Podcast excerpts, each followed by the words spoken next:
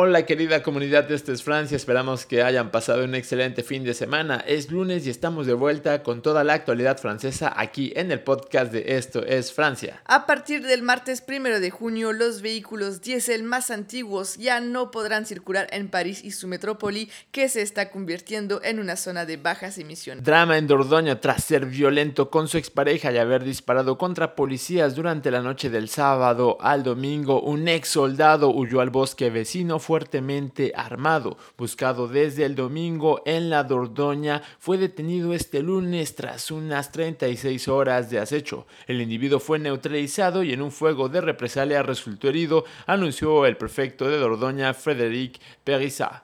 La vacunación contra el COVID-19 ahora está abierta a todos los franceses a partir de los 18 años. Debido a la crisis de salud, el gobierno anunció en febrero que las treguas de invierno para los desalojos de alquileres se extenderían dos meses hasta el 31 de mayo. Por lo tanto, los desalojos de alquileres pueden reanudarse a partir de mañana 1 de junio.